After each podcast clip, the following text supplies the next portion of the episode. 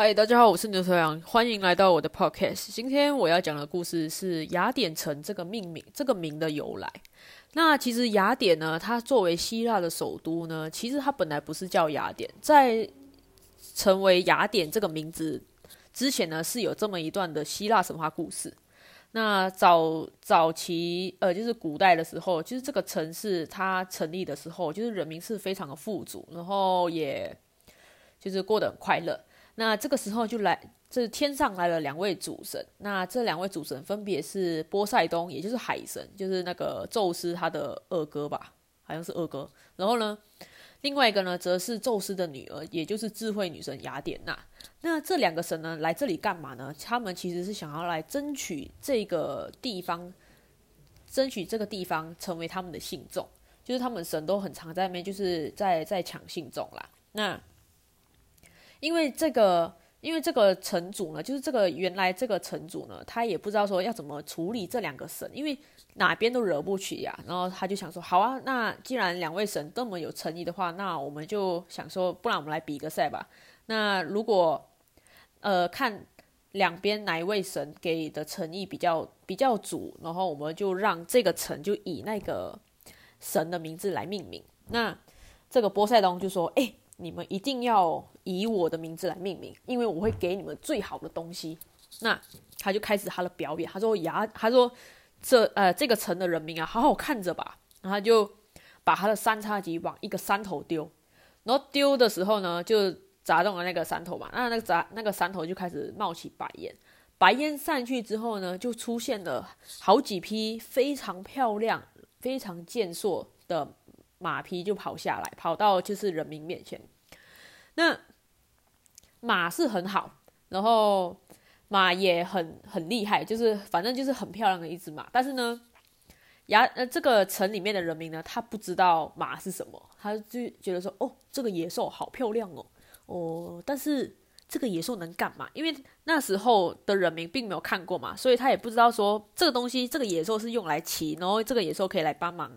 搬重物或什么之类的，就是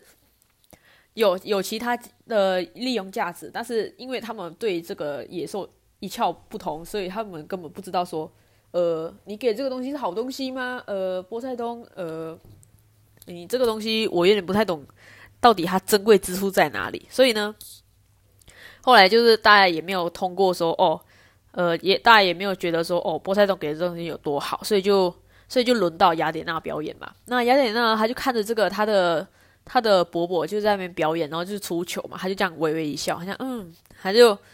他也没有说什么，然后他就把他自己的那个战战矛，他就往地上一戳，然后戳戳到的地方呢，就开始长出好几棵橄榄树。那但是呢，这个橄榄树呢，就这些人民就认得，就哎，这个树好漂亮哦，说不定这个树有什么什么什么价值，就是大家因为。雅典那呃，就是那个他们住的那个区呢，就是大家对于植物认识比较多，所以他们看到这棵树就马马上就可以想得出来，诶，这个树它珍贵之处在哪里？那大家也知道说，其实橄榄有很多好处啊，就比如说它的种子什么吃起来什么之类的，然后或者说用它的用它榨出来的油煮菜啊，会特别健康或什么之类，就是这些这些经济价值是可以马上一眼想得出来的。然后后来呢，就是大家就欢呼说：“哎，橄榄树很好，橄榄树很好。”所以后来呢，这个城市呢就变就变成以雅典娜来命名，所以就变成后来我们所谓的雅典。所以雅典它这个名字由来是因为这两个神的呃算是竞标吧，或者说表演，说看谁比较得人心。那最后是雅典当选这样子。那其实这个故事呢听起来是很简单啊，但是我觉得我自己这样想一想，我就发现到说，呃，波塞冬为什么会失败？波塞冬失败的原因有好几个。第一个，他不了解，就是呃，他要竞选的那些人真正需求的是什么。那第二个，他不知道这些人并没有看过嘛。大家对于一个你不熟悉的东西的时候，其实你是不会有任何兴趣的。就是你会觉得说啊，这个有什么好？呃，或者说这个东西是什么，我完全不知道。那大家大家对于恐惧的事情是不会想说哦，也想要想要拥有它。就像这个雅典的人民，他。他们没有看过马，所以他们也不知道说马的价值在哪里。所以虽然说波塞冬给出自己的最好的东西，就是他给出他认为最好的东西就是他的白马，但是大家不懂啊。所以呢，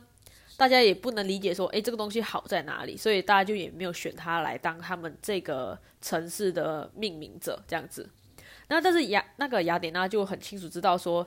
雅典人民呢最需要的是什么？最需要的就是生活啊，所以。生活最直接相关的，其实很早期，大家全世界最初开始的方式就是务农啊，所以植物这个东西其实才是最打动人心的东西。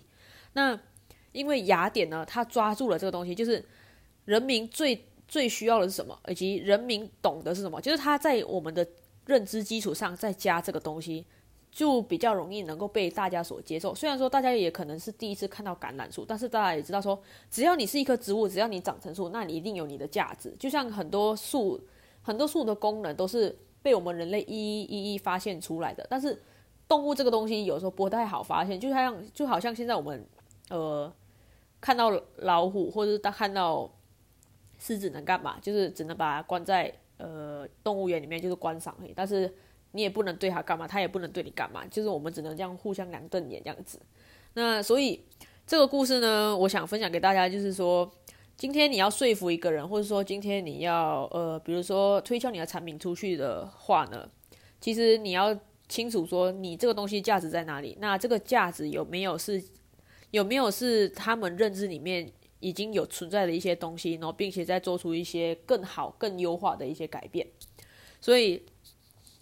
我觉得这个故事就是警惕大家，或者说这个故事也是让大家借鉴，说，哎，呃，大家可以多学学雅典娜，然后少犯一些波塞冬的错误。那我自己想说，哎，就连两个主神这样比赛哦，连波塞冬都会犯这种错误，我觉得就是可能，呃，人类也会犯同样的错误吧，就是可能大家会给出自己最好的东西，但是你给出最好的东西，并不是我认为最好的东西，就是。大家认知不一样，所以就是对于那件事物的定义就会不一样。你可能觉得说，我给你，我给出我的最好，但是你觉得说你没有给出你的最好。那这个故事就分享给大家，那希望大家会喜欢。那我们下次见喽，拜拜。